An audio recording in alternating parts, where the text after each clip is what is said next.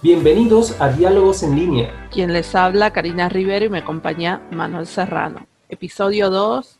Hoy hablamos de las buenas prácticas de los aplicativos de mensajería, la gestión de los grupos en la institución educativa. ¿Qué se debe tener en cuenta a la hora de crear los grupos de trabajo? Se puede establecer normas y reglas propias de la institución organización educativa de antemano, esto sí lo puede pautar. Los directivos, digamos los que tienen los cargos jerárquicos más importantes que toman las decisiones de, gestión, lo pueden hacer.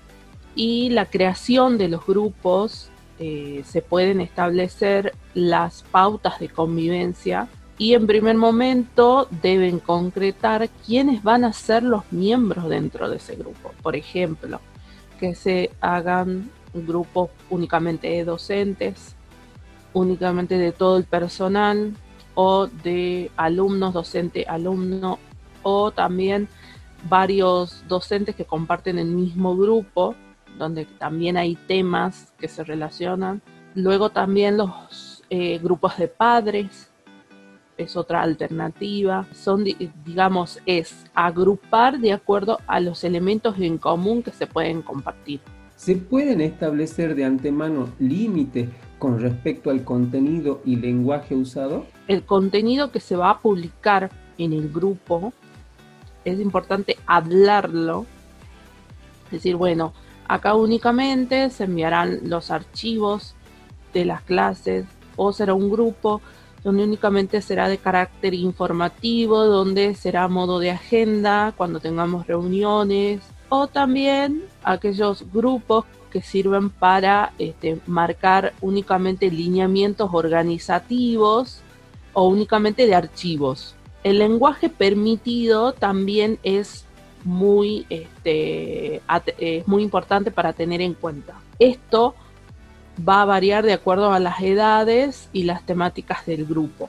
Otra consideración para tener en cuenta en las buenas prácticas son los horarios y los días de uso. Y la restricción o no del uso de llamadas se puede pautar. Es una característica a tener en cuenta en las buenas prácticas porque dependiendo del aplicativo, al estar visible el número, yo puedo acceder a llamar de forma particular o dentro del grupo hacer una llamada grupal. Y debemos ser claros en estas reglas de las buenas prácticas, en qué ocasiones se puede llamar en grupo y en qué de forma y cuáles serán los parámetros para las llamadas particulares. Me surge una pregunta con respecto al contenido publicable, dado que al no eh, estar físicamente los docentes en, las instituciones educativas, eh, mucho de lo que antes nosotros conocíamos como notificaciones a través de, un cuaderno de notificaciones escrito en donde nos hacían firmar que nos, nos habíamos eh, notificado de alguna, de alguna actividad o de algún evento que se realizara en la escuela, hoy en día todo eso se ha convertido en notificaciones eh, a través de los eh, aplicativos de mensajería. ¿Cómo debería eh, gestionarse este tipo de notificación para que no sea, ¿cómo lo podemos decir? Para que no sea traumática para los docentes. Hay que recordar, Manuel, que esto se viene usando por ejemplo, en mi caso, el grupo de WhatsApp de la institución donde yo trabajo se viene usando antes de la pandemia. Lo que corresponde es hacer una notificación por escrito donde se establece este canal de comunicación para las novedades de carácter informativo, dependiendo de para qué voy a usar el canal, pero es hacer una notificación escrita donde todos tomen conocimiento que ese va a ser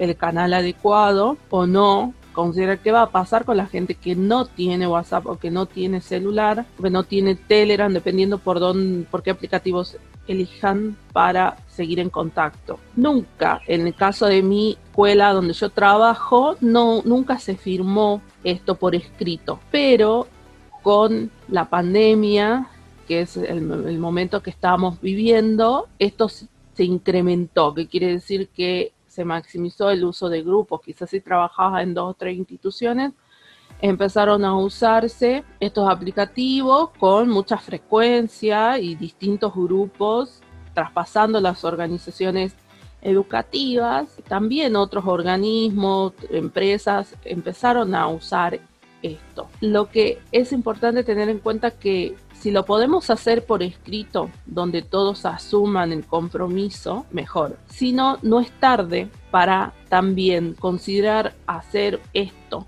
una reglamentación, una normativa, un conjunto de reglas a nivel institucional donde se marquen estos, estos lineamientos. Ayer hablaba con un docente bueno, sí, pero ya es tarde. No, no es tarde porque seguimos en nuestro país en un proceso fuerte de pandemia donde todavía no sabemos cuándo vamos a volver a lo presencial. Entonces, marcar reglas de uso de las buenas prácticas de estos aplicativos, no es tarde para sentar, sentarnos cada uno desde el lugar que le corresponde a hacer algo por escrito, y algo que nos sirva a todos para poder organizarnos más allá que estemos a más de mitad del año de, periodo lectivo, no es tarde para considerarlo. ¿sí? El administrador del, del entorno ejerce un rol muy importante porque es quien va a coordinar, disertar, va a mediar la información y la comunicación del grupo. También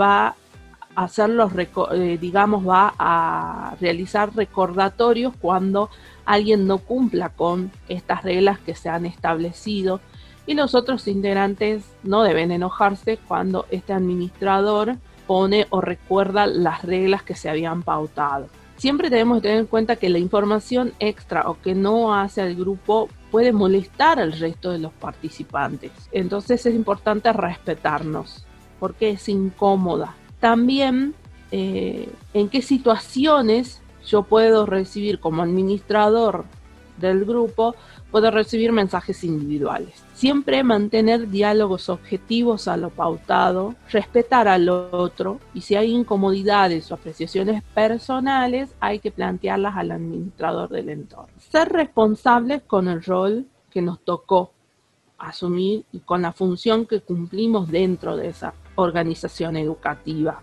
Por ejemplo, si somos padres, no nos tenemos que enojar si en el grupo nos están avisando algo que hace a un recordatorio, por ejemplo, de que tienen que cumplir con tal tarea. Y más cuando hablamos menores de edad, los padres por ahí se molestan al recibir tantas tantos mensajes. Sí, es lo que se ha acordado y hace a la temática del grupo, debemos asumir el rol también en el caso de los docentes y los directivos. Si se hace una consulta a nivel institucional que la debe saber el directivo, no enojarse cuando se realiza un docente, realiza una pregunta importante y recordar todo el tiempo esto, ¿no? De los horarios y los días en que se puede interactuar. Me parecía muy importante eh, destacar el, los días y horarios de uso de cada uno de los grupos, dado que en muchas familias eh, existe solo un dispositivo eh, del cual eh,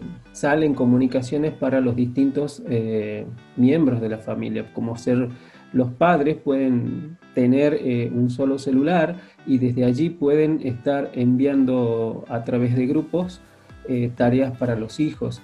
Entonces es muy importante que estén pautadas estas normas de uso para eh, que la, comunicación fluya eh, de buena forma y no genere ruido dentro del, ámbito eh, diario de cada uso. Me, quedó algo muy este, resonando ahí el rol del administrador dado que cuando tenemos grupos de muchos participantes, la información por ahí debe ser reiterada, dado que eh, se pueden dar muchas interacciones dentro de una comunicación eh, de todos los miembros y esta información deba ser reiterada para que todos puedan acceder a ella. Eh, todos nos hemos topado por ahí con en algún momento de desconexión y al volver al, aplicativo encontrarnos con más de 100 mensajes y por allí eh,